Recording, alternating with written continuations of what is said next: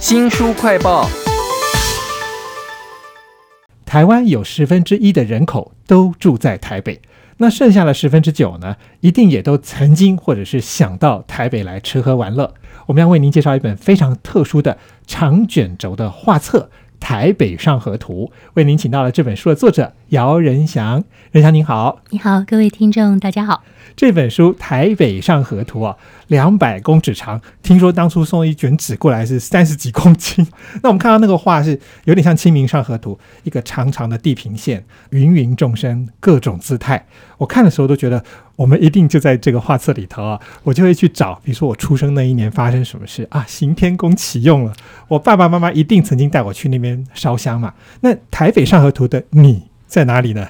做这本书的时候，我跟你一样，我原先的想法是想为自己六十岁，然后做一个一甲子的一个工程，给自己一个交代。我也从我的出生年开始想，所以那个时候我是想，我要一年选大概十个新闻，然后把它画出来。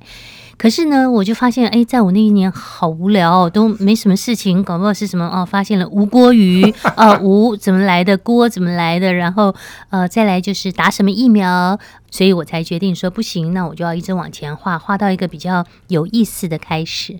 那所以我在跟画家叶子讨论的时候，我们一直往前推呢，当然也就发现了很多老的照片，所以我们产生了第二册。可是，在第一册到底要怎么开始？事实上，就一直推回去，推到哦，最早以前曾经有。法国人来采矿，然后大航海时代荷兰人来，啊，然后这几些他们的械斗，然后渐渐的，有时候我们就决定说，哦，那这些船把它画出来。所以我们刚刚开始的时候，就用一艘一艘的船，呃，驶进了这个台湾这个岛。那岛上的呢，就是原住民，然后用着手望着远远的前方那些船过来，然后。旁边都是一堆梅花鹿，我们是从这里开始了这个场景。那可是这张图要。很大很大的看，你才会看到这个中间的细节。是，那它因为两百公尺长，一直要顾及到最后到现在二零二年这种天际线，所以它的这个轴线就也也必须要维持在一个它的比例。所以前面就好像感觉比较小，所以要用放大镜会看得比较清楚一点。其实每一个人的表情都好生动哦，尤其是我比较经历过的那些年代里头，我比如说看到说当时那个艾森豪。美国的这个前总统跑来台湾的时候啊，坐的这个礼车，然后旁边都有很多的群众在欢呼嘛。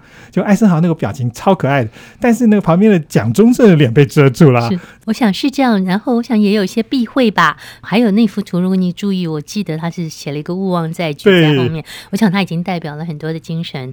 所以呃，画家叶子在选择这些画面的进出的时候都非常的用心。有的时候你是必须在整一个场景看到每一个人都很惊吓的脸。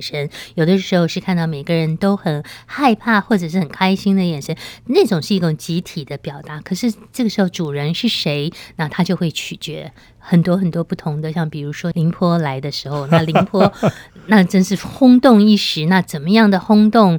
怎么有人给他金戒指？有什么人这种夸张的、疯狂的对于一个人物的着迷的？那我们也都在这个里头。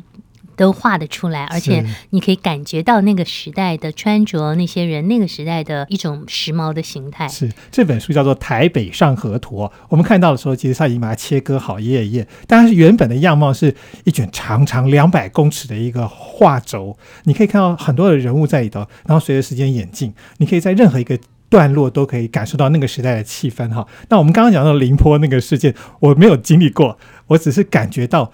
那个时候，我爸爸妈妈的风靡的程度而已了。这样画里面，你们是把它画在中华商场的背景，因为太多建筑都很有名嘛。甚至还我记得还有国际学社办书展那种事情。国际学社的确是一个我们那个年代除了办书展，还有办一些音乐会都会常去的地方。对面的小美冰淇淋店，这些都是很多人 date 呃，就是约会的一个一个所在。那呃，如果说讲很多的建筑物，那我想我们这里头大概都没有遗忘过任何一个角落重要的建筑物。嗯。可是我也必须很自私的说，因为我自己是在呃自己的建筑。筑师事务所做事。你们如果说观众有自己有看到这本书底下有一个 mark，就是 Google 地标的那个东西，那个东西长在一个建筑物的下面，这个呢也表示是我们公司做的建筑物。那其实呃我自己是呃呃蕴含了很多，这个是是自己的书嘛，当然我们也要做说我们到底做了多少个呃为市容做了多少个我们自己的贡献。那当然还有现在的这些呃渐渐起来的这些高楼，还有一些都还没有建好的，可是因为我们自己。知道或者我们正在 handle 这些 project，所以我们也把它也画出来。所以这是一个未来，未来就是你可以看到从淳朴的迪化街刚刚开始，呃，庙宇、小贩这些之间，一直走走走，慢慢的走到，呃，这是我们台北人对于我们自己的天际线的一个。一个每天都走在这个其中，那只是有没有仔细去思考说，哦，这是我的天际线，就是台北上河图里头，你私心藏了一些细节的天际线了。很多的建筑一开始的时候是平面的，到后面就开始有透视角了。是这个绝对是有一种建筑那种眼镜的感觉。我想一方面是这样，一方面看了会累，因为我我在整理这套书的时候，我有一个很大的责任，是我必须让。读者读了这套书不累，所以我要代表很多人去等于说指出说不能这样画，这样画会有问题，或者这样画会太呆了，这样会太累。是，所以虽然叶子画了两百公尺，所以我们事后电脑上。加修的功夫是一寸一寸的加，我们要加 shadow，我们要把它拉近拉远。所以两百公尺是我我本来是想为落叶子帮他办一个展览，因为人家画了这样。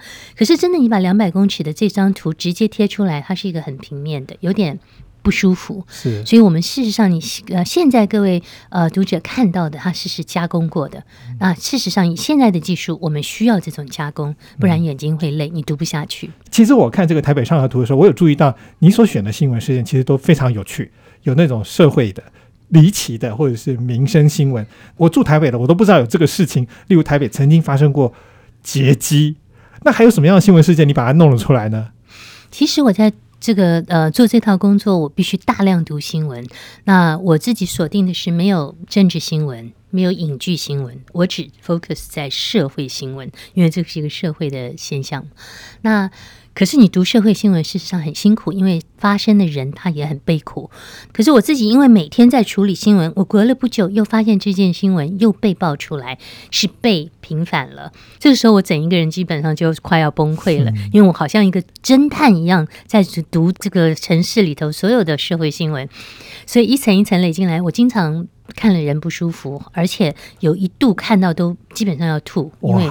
太太难过，不不堪负荷，所以说我尽量选正面的新闻，就是它比较戏剧性的。当然，我也选这个城市它呃本身的法令啊，啊，或者是说哪一天要开始说哦，全部垃圾袋要开始花钱啦，还有哪一天招牌决定只准从右往到前，因为你知道有一度是左往右，右往左，所以你们在看我们这个招牌的。图案的时候也很有意思，哎，这个往这边念，这个往这边念。那你也会看到有很多那个时候的人骑脚踏车，女生坐在后面是斜着坐，很优雅这样做。有一天就宣布说不准，都一定要往正面坐，两只脚要跨着坐，这才安全。或者哪一天开始，这个城市有了第一个红绿灯，那这一类的事情对我来讲就很新鲜，我必须记录下来。啊，其实我看到好多社会新闻，有些真的是看了这本《台北上河图》才让我有回忆哦，比如说。当年曾经有很多人在路上指指点点，天宫有一个非常大的海报，是一个裸女。台湾曾经出现过这样子的海报哦，是是是，苹果日报进台湾的时候，那个前前后后，呃，他们做了很多的酝酿。五月二号进来的那天，就真正的用个几层楼放了一个中立题裸体遮遮掩掩拿了一些苹果，呃，极具挑逗的一张大海报。那在这个之前，我觉得台湾的。再怎么样，我们不会有裸露，或者是说，在我来讲是挺没有耻辱的一种感觉的这种这种呃媒体出现。那张照片你会看到上面画了一排狗，然后呢，画了一些人掉下来在偷窥，那这些都是有寓意的，也就是狗仔文化就是那天的开始。我们也没有在批评或者给它增加任何色彩。可是这个城市那个之后，你看到 Calvin Klein，你看到所有媚登风，你看到所有的内衣广告，就毫无尺度，就几层楼几层楼的画的很裸露，我们就处理的很有手法，叶子就画的很点到为止。这个城市自己告诉你了，说我哦，我们现在的广告文化开始变成这样。啊，我好希望我可以看到这本《台北上河图》，然后从里面找我自己的故事，然后找别人眼中他的台北是什么样子哦。非常谢谢这本书的作者姚仁祥女士来为我们介绍他们画这个两百公尺长的一个台北上河图横的卷轴哦。如果大家有兴趣，可以去诚品书店来看一看。非常谢谢姚女士，谢谢您。谢谢。